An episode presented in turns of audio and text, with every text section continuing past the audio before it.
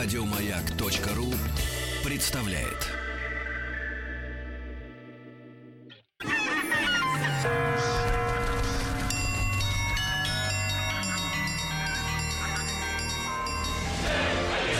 Русский мир. Истоки. А, Дорогие граждане, дамы и господа, товарищи, а, женщины и Сударыни. судари. Да, да, сегодня а, наша А очередная... как же дети? Дети нас не должны слушать. У нас разговоры взрослые, их надо в школе обучать. А летом они на картошечке, там, на грибках, все, вот там. Не надо. Детей В сегодня- качестве факультатива Да. могут Да. послушать, кстати говоря, выпуски нашего, нашего проекта «Русский мир. Истоки». Да, друзья мои. Так, э, очередной наш э, разговор в рамках проекта «Русский мир. Истоки».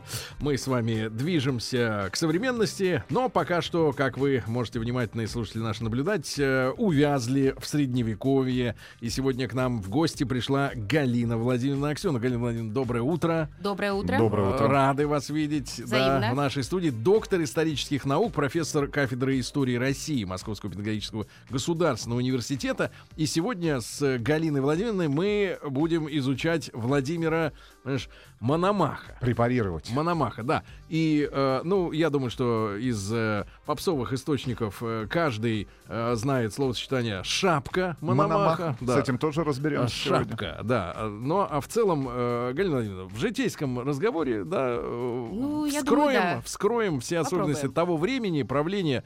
Ну, давайте, может, с шапки тогда начнем, да? Почему ну, шапка? давайте не только с шапки, а начнем просто с прозвища, потому что обычно, когда мы знакомимся с людьми, мы же привыкли, что мы представляемся, называем имя и фамилию, или имя, отчество, фамилию, это как кому нравится, как кто представляется.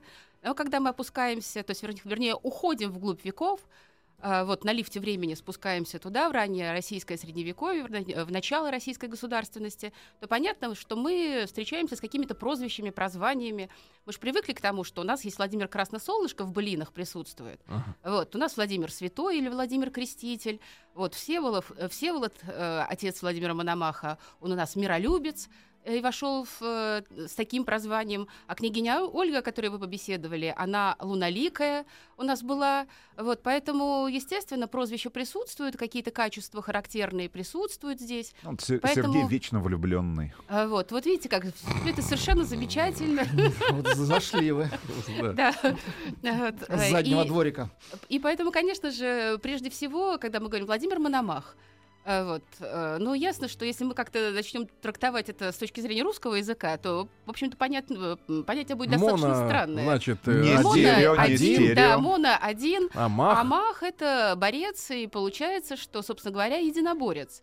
Вот. И, в общем-то, опять-таки, все равно вопросов много. То есть умного человека дальше вопросы возникают. А почему, собственно говоря, Владимир единоборец, да, если мы переведем? А не объясним, что это, собственно говоря, греческое это слово, и пришло из греческого языка, и, собственно, Мономах — это прозвание греческих императоров, одной из династий греческих.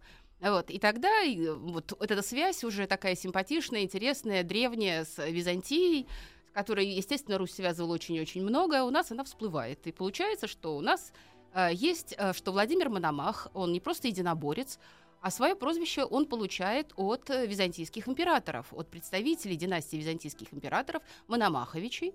И мы дальше-то, поскольку о Всеволоде уже поговорили, о, о его отце, а его отец был совершенно удивительным человеком, таким спокойным, миролюбивым человеком. Нам хотя, даже общем, докладчик э, докладывал, что Да. ничем и не запомнился. Нет, он запом- Массам. н- Нет, он, в общем-то, он вошел в историю как миро- э, миролюбец. Мгм. Не миротворец, а миролюбец. Вот. Любил мир, и действительно он в старости, в общем-то, в глубокой старости, уже к 60 годам пришел во власть. И понятно, что, в общем-то, что он мог уже в таком преклонном возрасте сотворить, хотя Владимир Мономах приходит во власть тоже в 60 лет, в общем-то, и остается в памяти народной э, одним из ярчайших и одним из, одним из самых справедливых государей, правителей в нашей истории. Вот. И понятно, что вот мы начинаем эту историю вертеть с, э, с прозванием, потому что действительно Мономах это особое звание в нашей истории, это особый термин, особое понятие, которое по сию пору известно абсолютно всем. Вот. И, естественно, Владимир Мономах, наверное, один из тех, э, там, ну, Владимир Святой Креститель, да, Ярослав Мудрый, все замечательно хорошо. И как-то, а Мономах — это Мономах. И символом власти в России стал именно Владимир Мономах, символ, символ справедливой власти. Поэтому, конечно же, и вот она история, да, его отец в первом браке состоит, да, женится на представительнице э, рода, царского рода византийского, да, Мономаховичи. А Анна где Мономах. познакомились? Э, вот, сосватались, Сосватались. сосватались, да. На, на ресурсе на каком-то. Э, ну, конечно же, вот э, интернет-провайдер, так это сайт знакомств, быстренько, скоренько познакомились, все замечательно, хорошо. Нет, у нас традиция э, женитьбы, вы помните, с Владимира Святого начинается. Владимир захотел жениться на греческой княжне, и тоже Анне. У нас, вот смотрите, какая такая традиция. Владимир э, в крещении Василий э, наш э, женится на греческой Анне, да, и, так сказать, собственно говоря, начинается история крещения Руси. А, Владимир Мономах, Вла- то есть его отец Всеволод, э, женится опять-таки на представительнице рода Мономаховичей э, византийского. И, естественно, у нас опять вот эта взаимосвязь с византийцами достаточно интересная. И, собственно говоря, дочка Владимира Мономаха, одна из, э, тоже выходит замуж за представителя, правда, считается, что это лже-династия была византийская, что самозванцы были, самозванцев было всегда много. Вот. Но опять-таки вот это родство с Византией было постоянным, и связи были постоянными. Вот. Кстати, вопрос можно Да, э, чуть-чуть в будущее, если Давайте заглянуть. заглянем. Э, Византийцы после того, как э, ну, были разбит, да, был взят Константинополь бусурманами, кто-нибудь из них приехал на Русь доживать? Или все они растворились э, в Нет. Европе? Нет, вы знаете, что вообще, вот я говорю, вот эта связь, хотя часть из них из Византии, после взятия Константинополя, часть византийцев, и часть представителей императорского дома, они уезжают в Рим, уезжают э, в итальянские государства. И, естественно, мы знаем историю женитьбы на Софье Палеолог Ивана Третьего. Да, палеологи, опять-таки, это э, греческий императорский дом. Они живут, э, да, эмигрируют в Рим и живут в Риме. И, естественно, папа римский именно и сватает тогда Ивану Третьему Софью Палеолог. Вот, то есть здесь вот такая тенденция, что думали, что через да, Софью Палеолог римская католическая церковь сможет воздействовать на российских государей, и тогда, естественно, Россия быстренько из православия перейдет э, в католицизм. Но этого не случилось. А, в общем-то, история взаимоотношений достаточно яркая, интересная, и греков очень много было в России, на Руси и в России.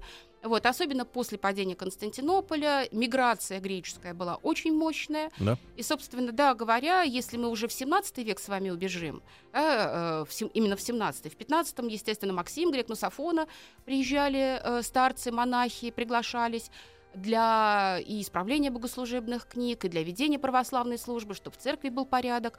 В общем-то, афонские старцы, они действительно самые праведные, такие самые строгие. Устав Афонского монастырский, он очень строгий.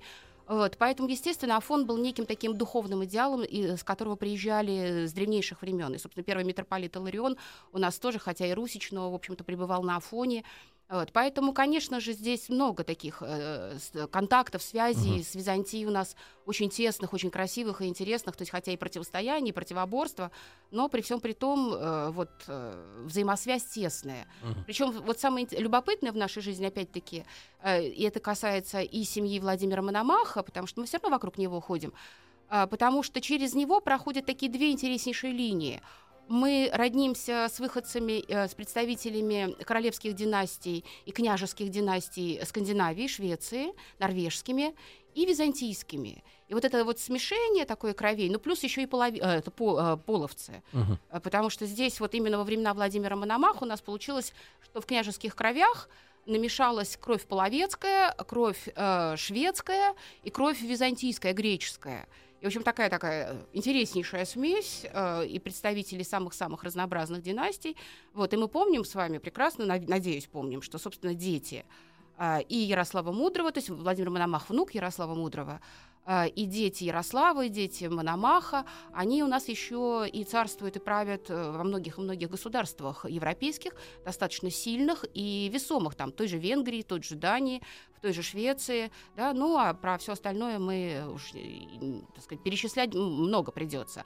Тем более, понимаете, вот смотрите, представитель, э, то есть потомок византийского рода Мономахович, да, если мы читаем Карамзина, собственно говоря, Николая Михайловича Карамзина, в, в следующем году мы ему празднуем 250 лет со дня рождения. Это мы начали готовиться. Да, и мы уже, да, все начали готовиться. И самое главное, что, Закупились. да, в следующем году мы с вами будем отмечать еще одну дату, связанную с Карамзиным, так очень символично. 200 лет со дня выхода первых восьми томов истории государства российского. То есть сразу вот такая мудрость э, любопытная. Историк действительно это тот человек, историком становится, как э, писал в свое время Арчибальд Тойнби, годам к 50. э, Это нормально. Вот, то есть, если в технических науках по молодости все открытия делаются, то самые солидные открытия исторические, э, вот, да, они годам к 50, как и политики. И в этом плане Владимир Мономах это, конечно, вот идеал в том плане, что действительно житейский э, опыт и опыт правления удельного, он дал ему возможность стать одним из самых А действительно справедливых. Чем же он занимался вот в эти э, А относительно щас, да, молодые годы? а, И про молодые, давайте вот до, до Мономаха просто последний этап, поскольку символика достаточно важная Мгм. для нас с вами. И действительно, шапка Мономаха, она и шапка Мономаха, это вот, смотрите, значит, он э, сын, да, греческой, э, византийской принцессы, да, или греческой царевны, Анны Мономах. Э, он женится на английской принцессе, на Гите. Да, мы роднимся с э, англичанами, хотя, в общем-то, Гита уже была представительницей изгнанного, побежденного рода, потому что нормандские завоевания да, пришли, так сказать, э, в Англии новая династия. А Вы, это Влад, не путайте с династия. Зитой и Гитой. А Вот. Другие ведь. Это другое кино. Ах, это Я бы- кино у вас. Ну, кто про что-то, это кто-то про кино, конечно же. Нет, ну это естественно. И, конечно же, э, что самое интересное, у того же Николая Михайловича Карамзина, почему я к нему подошла, у него есть рассказ, э, мы ему простим некие неточности, потому что знание историческое оно действительно накапливается. И он пишет о том, что вот, э, собственно, уже Владимиру Мономаху, он настолько был весомым политиком в Европе, одним из самых мощных политиков в Европе, с которым считались абсолютно все, и византийский император считает необходимым ему подарить, э, преподнести в дар, э, собственно говоря, шапку Мономаха, венцы. Это шапка. Шапка Мономаха, да, э, венцы, бармы, скипетр и державу. То есть, собственно говоря, на каком-то этапе временном эта легенда появляется. Вот эта легенда появляется. Исторических корней, насколько глубоко она уходит корнями, собственно, в Мономахову эпоху, мы не знаем. Но знаем одно, что в- во времена начала царствования Ивана Грозного, еще до его восхождения и венчания на царство, э, создается сочинение, пишется сочинение, один из русских писателей того времени пишет о Мономаховых э, регалиях и рассказывает о том, что Мономаху подарили эту шапку. Мономаха действительно на всех картинках, которые мы видим, там в Золотой палате, в Кремлевской Золотой палате, в Горновитой палате, собственно, в Архангельском, Успенском соборах Московского Кремля, мы видим изображение, и знаменитая шапка Мономаха, да, такая шапка, отороченная мехом. мехом, да. Вот, эта шапка Мономаха, вот, по- согласно легенде, именно ее и подарили, собственно говоря. Она до сих пор есть?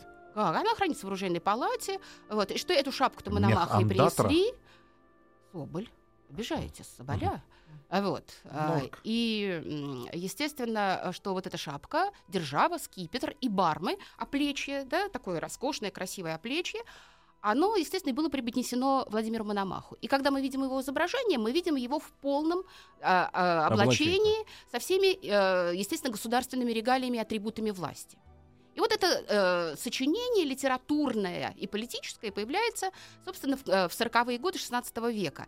И Иван Грозный, когда венчается на царство, он вспоминает о Мономахе, и, собственно, с грозненских времен у нас с вами вот это обращение к Мономаху, к регалиям Мономаха, и что от Мономаха, а это значит от Византии все наши регалии с вами идут, она, вот эта легенда присутствует, и Вы Карамзин... педалируете на слове легенда. Да. Ну, легенда, она красивая. То есть это не выдумка такая от начала до Но конца. не факт. Это предание, очень хорошее предание, которое и опровергнуть невозможно, и доказать невозможно.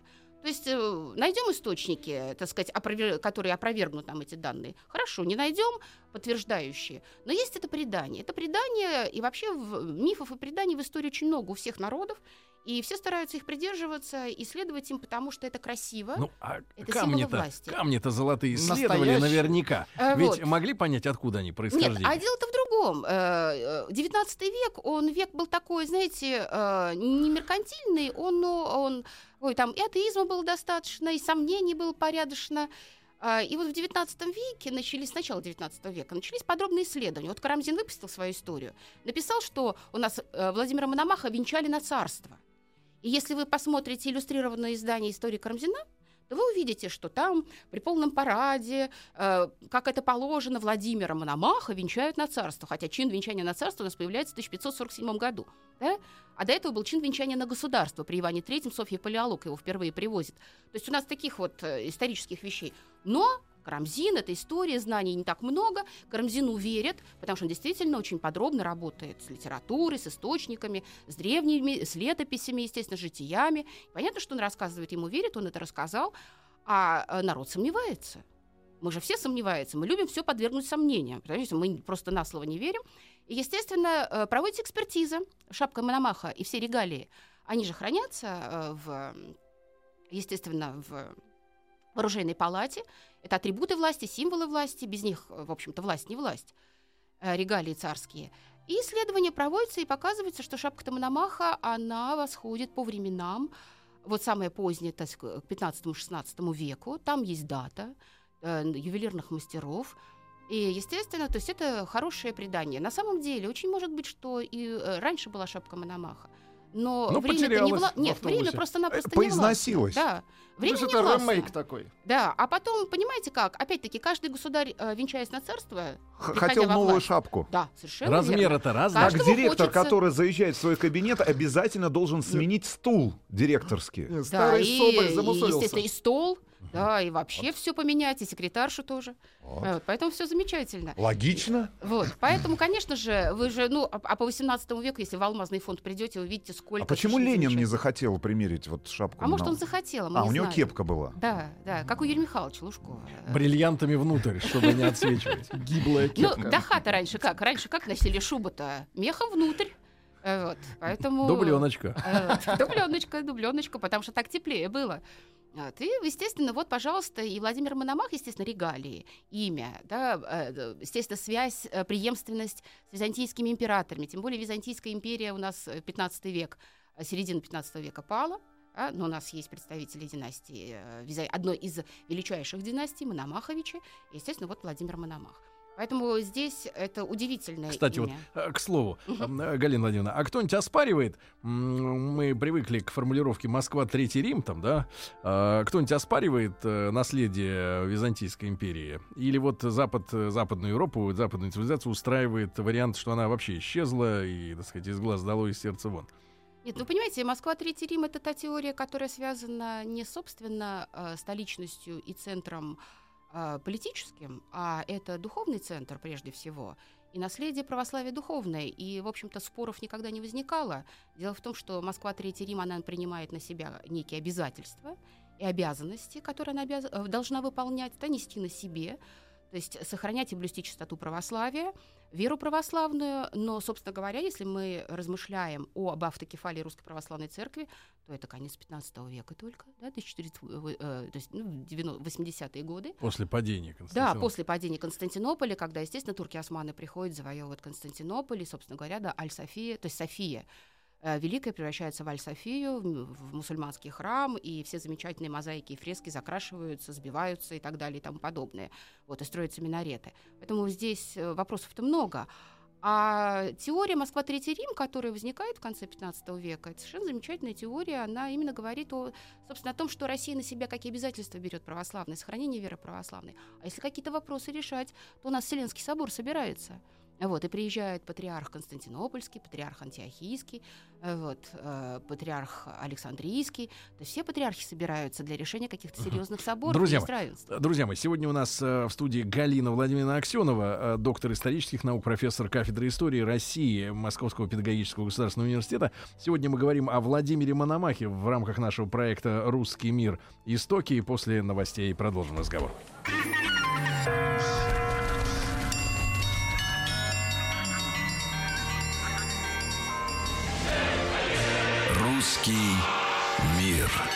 Истоки. А Сегодня, граждане, мы вместе с Галиной Владимировной Аксеновой, доктором исторических наук, профессором кафедры истории России Московского педагогического государственного университета, изучаем Владимира Всеволодовича Мономаха. Э, а, Вопрос, вот, э, Галина Владимировна, вы... ВВМ. Да, Галина Владимировна, вы, э, так сказать, человек энергичный. Вы нам ответьте на вопрос, а почему в то время Хотя мы были уже достаточно цивилизованной страной по тем меркам. Вот с нашими э, гостями мы обсуждали этот вопрос. И, ну, примерно, э, так сказать, ничто нас не отличало от э, других европейских стран, да, по какому-то развитию, да. Еще не было ИГА, которая, э, по Я бы сказала, мы вообще-то шли впереди. Еще и впереди. местами, да. А почему так мало осталось документов с тех пор? А кто уничтожил? Были ли в других европейских странах э, большее количество источников информации для, для дальнейшего исторического Ну, во-первых, я бы не сказала, что у нас мало осталось исторических источников, мало документов. Их более чем достаточно. Более чем достаточно. И это действительно правда. Вот. э, Но э, время же беспощадно. Вы про Иго-то вспомнили. Мгм. Время действительно беспощадно. И э, в пожарах, в войнах, э, в наводнениях Плохо хранили. Э, Страдало прежде всего, конечно же, наследие рукописное. Нет, ну, книги относились и к источнику историческому относились очень серьезно. Его оберегали от всех напастей. Мгм. И отношение книги к источнику было чрезвычайно бережным. Но вы не забывайте о том, что политика всегда есть политика. Государственная политика, идеология, она всегда присутствует. И, естественно, каждый новый правитель, да, восходя на престол, старался доказать э, свою правомочность, большую правомочность занять тот или иной стол княжеский, править на земле. И, естественно, вот с таким восхождением начиналась всегда правка и изымание некоего круга исторических памятников, документов. Э, то есть помимо пожаров, наводнений, разрушений, э, небрежности, э, которые тоже присутствуют, и на это жаловались во все времена, что небрежно относятся и к книгам. То есть человек-то, в общем-то, по сути, не меняется. Вот у нас Вот. библиотека горела. недавно. Меняется, да. Мгм. Ну, ой, давайте про грустное. Это уже совсем тяжелая история. Э, Вот. А, в общем-то, действительно трагедии было более чем достаточно. У нас, простите, Екатерина Великая, которая была образованнейшей царицей, получила в дар Астромирова Евангелие 1056 года. а? Получила в дар. А потом оно пропало. И его нашли после ее смерти, разбирая ее платье в шкафу между платьями. И тогда отдали в библиотеку, в императорскую публичную библиотеку. А так она так посмотрела, вроде интересантка, она вроде бы, так сказать, э, с большой любовью относилась к источникам, к литературе древней, а, простите, книжку, рам- раннюю датированную книгу, самую древнюю датированную книгу, Ну, хоть она так среди между дорогих платьями, вещей, надеюсь, да, висела. Среди дорогих вещей, но опять-таки она же оказалась в гардеробе. бросила. Вот. Поэтому нет, источников, в общем-то, немало. Э, другое дело, что мы о них знаем мало. Вот, и разбираемся потихонечку, полигонечку, потому что, в общем-то, сегодняшний мир э, и общество в долгу в какой-то степени перед историей, потому что мы небрежно относимся к древности, мы небрежно относимся к тем памятникам, которые сохранились, мы с ними не работаем, не исследуем. И что еще сокрыто в этих памятниках, одному Богу известно. Потому что Ну, летописей вот очень с вашей много. точки зрения, вот э, те материалы, которые уже изучены, какую долю составляет от всего, что имеется? Ой, знаете, мне кажется, что тысячную долю. Да вы что? Да, потому что я очень долго работала в отделе рукописи и в архивах, и очень люблю в архивы ходить, и я вижу объем этих материалов, которые там присутствуют. Вот, и поэтому... Так все может еще не так оказаться-то.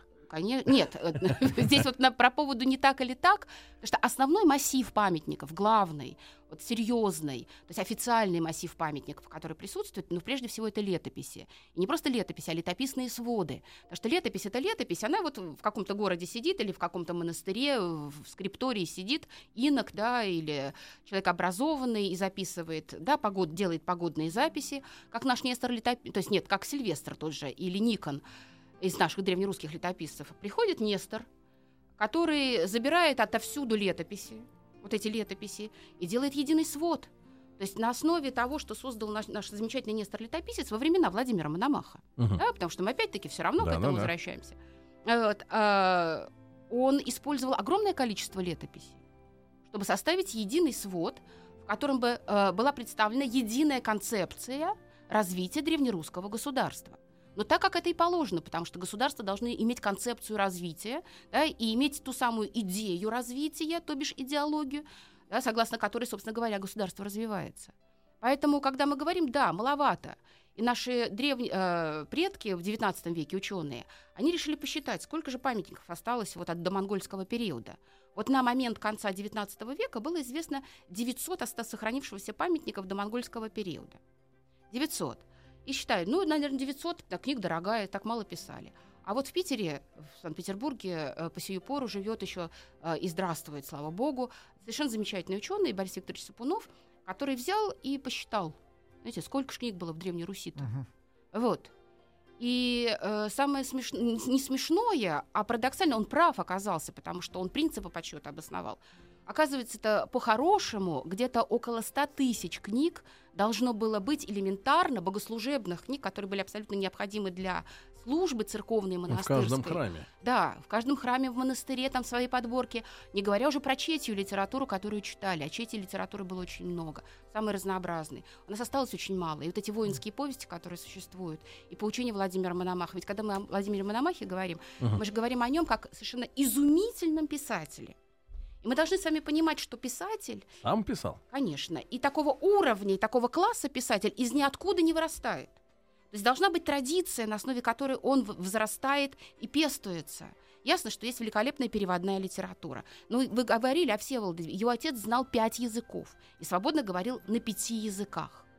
Да? Понятно, что взрастая и будучи любимым сыном, любимый сын Владимира Мономаха, любимый младший сын от первого брака, да, потому что он был, был Владимир Всеволод был э, женат у нас трижды с вами, значит, от первого брака младший сын, любимый сын, который с ним все время рядом, который своему отцу помогает, который, так сказать, на которого отец знает, что он может опереться и который его не предаст. Это совершенно удивительное явление во взаимоотношениях. Он, понятно, пестует этого сына, своего сына. И Владимир Мономах у нас оказывается один из сам, одним из самых образованных людей. Но не просто один из самых образованных людей, он еще учится воинскому искусству.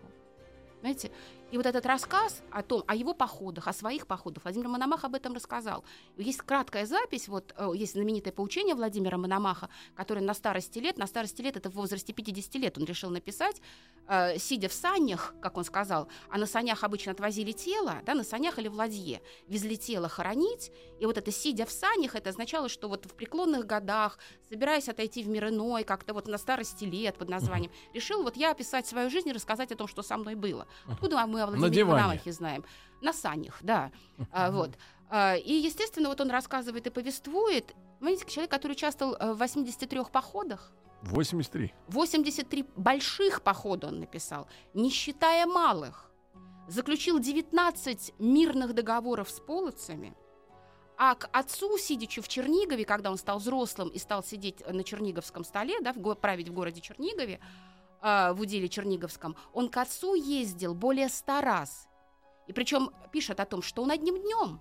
Я понимаю, что от Чернигова до Киева сейчас маршрутка ходит, и где-то часа пол... ну, там 120 километров, где-то примерно так. Да? Мгм. То есть на маршруточке два часа, и ты из Чернигова приехал в Киев.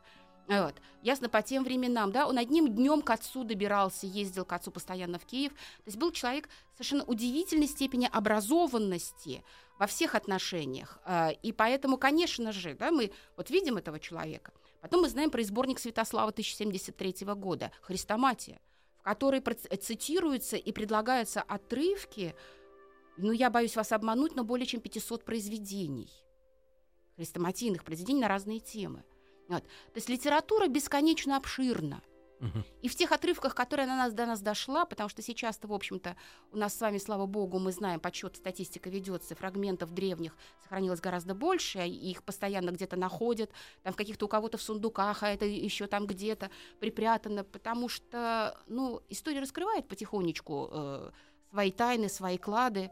Вот, когда же Радзивилловскую летопись 15 века да, открыли в екатерининские времена, и князь Щербатов, наш замечательный русский историк, он вообще вот показал, какая красота. Летопись начали открывать, знакомиться начали. Амусин Пушкин слово полку Игореве открыл да, в хронографе, в составе хронографа 15 века. Знаете, литература открывала свои тайны, и мы Владимира Мономаха-то имеем, и э, ученые наши, замечательные ученые пишут, когда говорят о Владимире Мономахе, что вот осталось от него три больших произведения, эпистолярное наследие, переписка с митрополитами, э, письма к нему, а переписка в то время была одним из любимых жанров, писали много, писали очень много, и э, даже в XI веке писали много. У нас есть переписка Анны Ярославны, да, королевы Франции, дочери э, Ярослава Мудрого, э, с римским папой Николаем, который все время признается ей в уважении и в высоких чувствах любви в плане э, к ее знаниям. Потому что человек, который владеет десятью языками, совершенно свободно, на мертвых языках пишет, на латинском языке пишет. Э, женщина, которая из Парижу, из Парижу, пишет папе, в какую же дыру ты, папа, меня отправил? За что ж ты со мной так вообще поступил? Да? В болото, она описывает Париж, а Париж это болото, мы знаем сейчас культовый район Море, да? переводится с французского это болото, а там у нас дворец королевы Марго, да, вот на болотах это уже потом, вот сплошные болота, сите, на котором располагается, собственно, весь Париж с низкими строениями. Она уехала из Киева, в котором шумит жизнь. Киев огромный город с населением по 250 тысяч человек. Вы представляете себе средневековый город с таким населением? А в Париже живет где-то около пяти тысяч человек на момент э, Анны Ярославны. То есть вот, вот, вот оно соотношение. Владимировна. Понятно, что культура другая, Да. уровень А другой. вот вы упомянули там 19 договоров с печенегами. А, с половцами. Э, Да, с половцами. А была все-таки ошибка в том, чтобы как-то с ними э, договариваться, в том смысле, что вслед за этим пришли и другие люди с Востока? Но дело-то в том, что после э, половцев-то у нас кто там идут уже? э, а- ордынцы, да, ордынск, ордынцы приходят. Оставить их как просто прослойку? А у нас половцы-то и остались как прослойка. Половцы это последние, с кем мы уже в союз вступаем в 1223 году в битве на Калке. Половцы же тогда обратились. Но, собственно говоря, понимаете, штука-то такая, что действительно наши князья не все были мудры, как Владимир Мономах. Вот. А тот же самый Юрий Долгорукий, сын Владимира Мономаха и основатель Москвы, он мало того, что был, э, так сказать, в родстве, по сути дела, да, с половецкими князьями, пользуясь этим родством, а, э, он приводил половцев на Русь. Понимаете, половцы были той силой, теми наемниками, которых вот водили. Поэтому, конечно же, да, особенно в период междоусобиц. Поэтому, конечно же, с одной стороны, половцы выступали как наши противники, половцы выступали как наши союзники. И причем, вы знаете, ведь каждая история взаимоотношений наших э, с половцами-то, и, а до этого с печенегами, а до этого с хазарами, она начинается с истории э, переговоров мирных. И, собственно, война половецкая периода э, Святополка, э, который приходит да, во власть после смерти э, Всеволода и перед Владимиром Мономахом, она тоже начинается с трагического момента. Половцы пришли на Русь э, с попыткой опять решить мирный договор. То есть продлить договор, который подписали мы с половцами. А как продлевается договор? Ну, обычно же подарки дарятся друг другу, да? Естественно, половцы приходят, давайте с предложением продлить договор, и, естественно, с требованием каких-то подарков, подношений. И что делает Святополк? Он отказывает им. Он обижает послов, а обидеть посла в средние века, в древности, это значит спровоцировать войну. И, собственно говоря, вот этот отказ и обида посольская, она и провоцирует новые половецкие набеги на Русь. И из них выход идет, то есть или мы сражаемся, объединяемся, или мы роднимся. Вот. И не всегда родство, к сожалению, вот в то время, когда претендентов на правление было уже много, род Рюриковича разросся до бесконечности, и Мгм. каждый из представителей Рюриковичей, поскольку Претендовал, наследование, да, да, да, да. наследование было таким сложным, Да, да, не от сына к говорили, да. сыну, а вот это сложное наследование, естественно, каждый хочет занять стол. А как он может занять стол? По справедливости невозможно. По справедливости у нас только Владимир Мономах шел. Да. Галина Владимировна А. Аксенова у нас сегодня в гостях в рамках э, проекта «Русский мир. Истоки».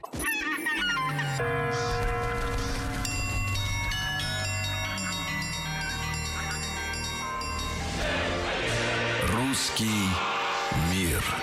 Истоки. С Галиной Владимировной Аксеновой, доктором исторических наук и профессором кафедры истории России Московского педагогического государственного университета мы продолжаем разговор о тех временах, когда правил Владимир Всеволодович Мономах и писатель, как выясняется, да? Замечательный писатель, А, удивительный. При нем, при нем, э, Галина Владимировна, все-таки, чтобы больше о нашем главном герое Да, поговорить, конечно. а при нем э, что было сделано для государства вот важного? Ну, если мы говорим о времени Мономаха до восхождения на Киевский престол, да, до 1113 года, то Владимир Мономах сначала помогает своему отцу в противостоянии половцам.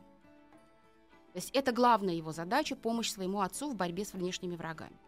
Он собирает войско, он ходит против половцев, он, так сказать, во всех делах вместе с отцом, с э, князем Всеволодом. Когда э, умирает его отец, и на киевском столе оказывается святополк, то, естественно, начинается междоусобие, бо- распри. И Мономах у нас с вами выступает как э, правитель, мудрый э, правитель, э, который, собрав свою вотчину, свои земли и укрепившись в своих землях, э, собирает князей на съезды. То есть история съездов князей начинается, собственно говоря, с Владимира Мономаха. Заканчивается она уже до- после его смерти, после смерти его сына Мстислава Великого. Собирается за- Что это за съезды князей? Вы знаете, опять-таки, если употреблять современные слова, мы говорим о гласности. То есть каждый поступок, который совершает, каждое дело, которое начинает Мономах, он обсуждает вместе со своими братьями. Что такое съезд князей? Надо идти против половцев. Против половцев одному не э, справиться, значит, надо собрать князей. А князья друг другом воюют, и каждый хочет отобрать у кого-то кусочек пожирнее, земли побогаче. Да? Значит, надо собраться и договориться о том, что каждый держит отчину свою, не покушается на чужие земли, а правит в своих землях. Давайте мы определимся, кто где, да, в каком городе правит, да, и, так сказать, собственно говоря, будем править.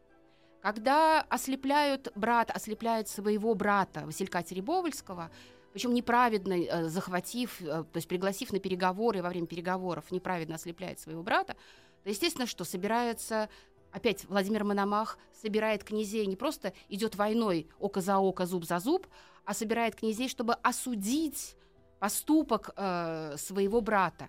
Осудить и вместе принять решение, что мы не сражаемся друг с другом. У нас есть главный враг – половцы. И вместе, то есть усилия Мономаха, собственно говоря, потом приводят к очень серьезной победе в 1111 году. То есть шесть лет усилий, шесть лет стремления к объединению князей на постоянных съездах княжеских приводит, естественно, к очень крупной победе в 1111 году.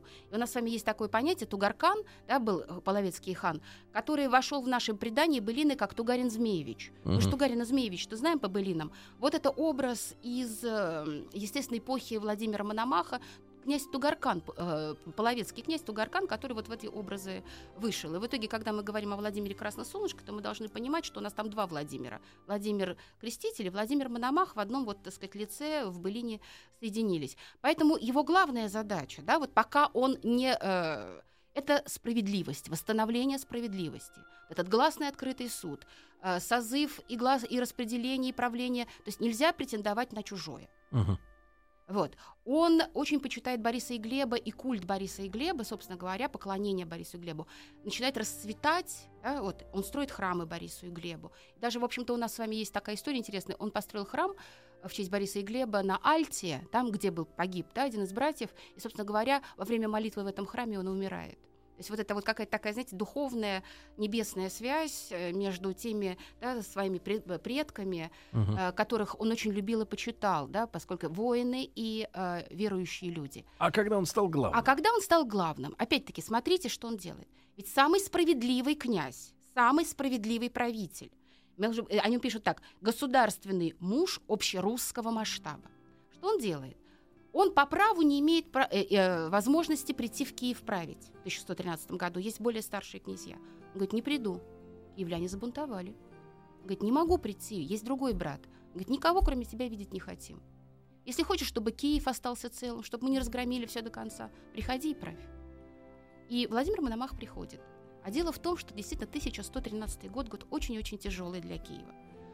Там ростовщики, э, ростовщики э, дошли э, в, в своем ростовщичестве в процентном до такого масштаба, вот проценты да, за выдачу денег, за кредиты, что уже киевляне не смогли это выдерживать. Они просто взбунтовались и начали громить все ростовщические лавки в Киеве. И успокоить и умерить мог только Владимир Мономах. И он понимает, что он единственный правитель, который успокоит киевлян. И который сможет решить вопрос вот о тех самых процентах. Потому что проценты доходили до 50. Видите, вот что надо делать? Владимир Мономах приходит в Киев, киевляне успокаиваются. И он принимает новый закон. Закон устав, э, известен как устав Владимира Мономаха. Или устав о резах. Рез – это процент, да, по-древнерусски. Устав о резах, в которых ограничивает процент. Не- Каким числом? не больше 20. Мгм. Не больше 20. И то это крайняя такая мера. Но если у вас есть процент 50, то вы этот процент платите только 2 года. А потом перестаете быть должным. То есть хочешь 50%, ради бога, бери. Но тебе должник будет должен только 2 года. Через 2 года он перестает платить, потому что ты уже с лихвой получил все и, и даже окупился, и даже сверхом получил. То есть он ограничивает. Дальше какая история? Почему опять-таки киевляне бунтовали? Оказалось так, что если кто не может отдать долг и проценты по долгу, того превращали в раба. в закупа. Да? И закупы оказывались бесправными людьми. И, естественно, как же ты за долги становишься рабом? И Владимир категорически запрещает, вот в этом уставе Владимира Мономаха, категорически запрещается превращать в раба должника. Мгм. То есть это принципиально вот такие экономические вопросы, и это то, что здесь действительно умерило Киев. Умерило киевлян, и, в общем-то, дальше Киев начинает действительно развиваться очень спокойно. Вот, хотя, в общем-то, э, Василий Никитич Татищев, наш замечательный русский историк, он э, собрал многие летописи, да, возвращаясь, которые, к сожалению, его сын не уберег, они сгорели. Он писал, что было еще одно восстание э, в Киеве, но непонятно, то ли сразу в год смерти Мономаха, то ли накануне смерти, то ли что-то, но тоже опять-таки с тем, что, в связи с тем, что киевляне еще требовали выселения всех ростовщиков из Киева. А Владимир Мономах на это не пошел. Ну, это действительно, потому что все-таки ростовщический капитал это финансы, которые позволяют городу развиваться, тем более Киев был очень крупным торговым центром на пути из варяг в греки. Да? И, естественно, обмены, ростовщичество, оно должно было быть. Ну, то есть вот такое. И поэтому киевляне, естественно, вот э, взбунтовались. Это были свои же киевляне-ростовщики? Нет, нет. э, э, Это были выходцы из Хазарии, которые переселились в Киев. И, собственно говоря, православная вера, она не позволяет православному человеку выдавать, э, делать из денег деньги. То есть ты можешь работать, что-то производить, но из денег деньги ты не имеешь права делать. Это нам надо отдельно В рассмотреть. отличие от, от Да. протестанства. И иудаизма в Да. данном Да. случае. Э, это Галина, были Хазары, Галина да. Владимировна, А э, Надо рады- продолжить Да, разговор будет. Да, думаю, что мы не завершили еще сегодня, правильно, с Мономахом? Ну, в общем-то, нет, мы только начали. Начали. Только Мы начали, только да? начали. Галина, в Галина. Владимировна Аксенова у нас сегодня была в студии в гостях, доктор исторических наук, профессор кафедры истории России Московского педагогического государственного университета. Галина Владимировна, спасибо вам огромное. Пожалуйста. К сожалению, час Спасибо. пролетел незаметно, Да, но мы вас действительно. Будем рады снова видеть. Спасибо. Спасибо. Еще больше подкастов на радиомаяк.ру.